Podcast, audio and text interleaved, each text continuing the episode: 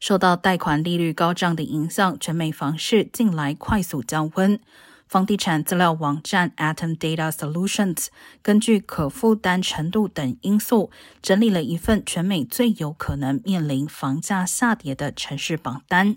前五十名中，绝大多数集中在芝加哥、纽约、费城一带，而加州整体有十三个县上榜，包括北加州的 Solano 县、Fresno 县、科恩县等。而圣伯纳蒂诺县是南加州地区最有可能面临房价下跌的地区。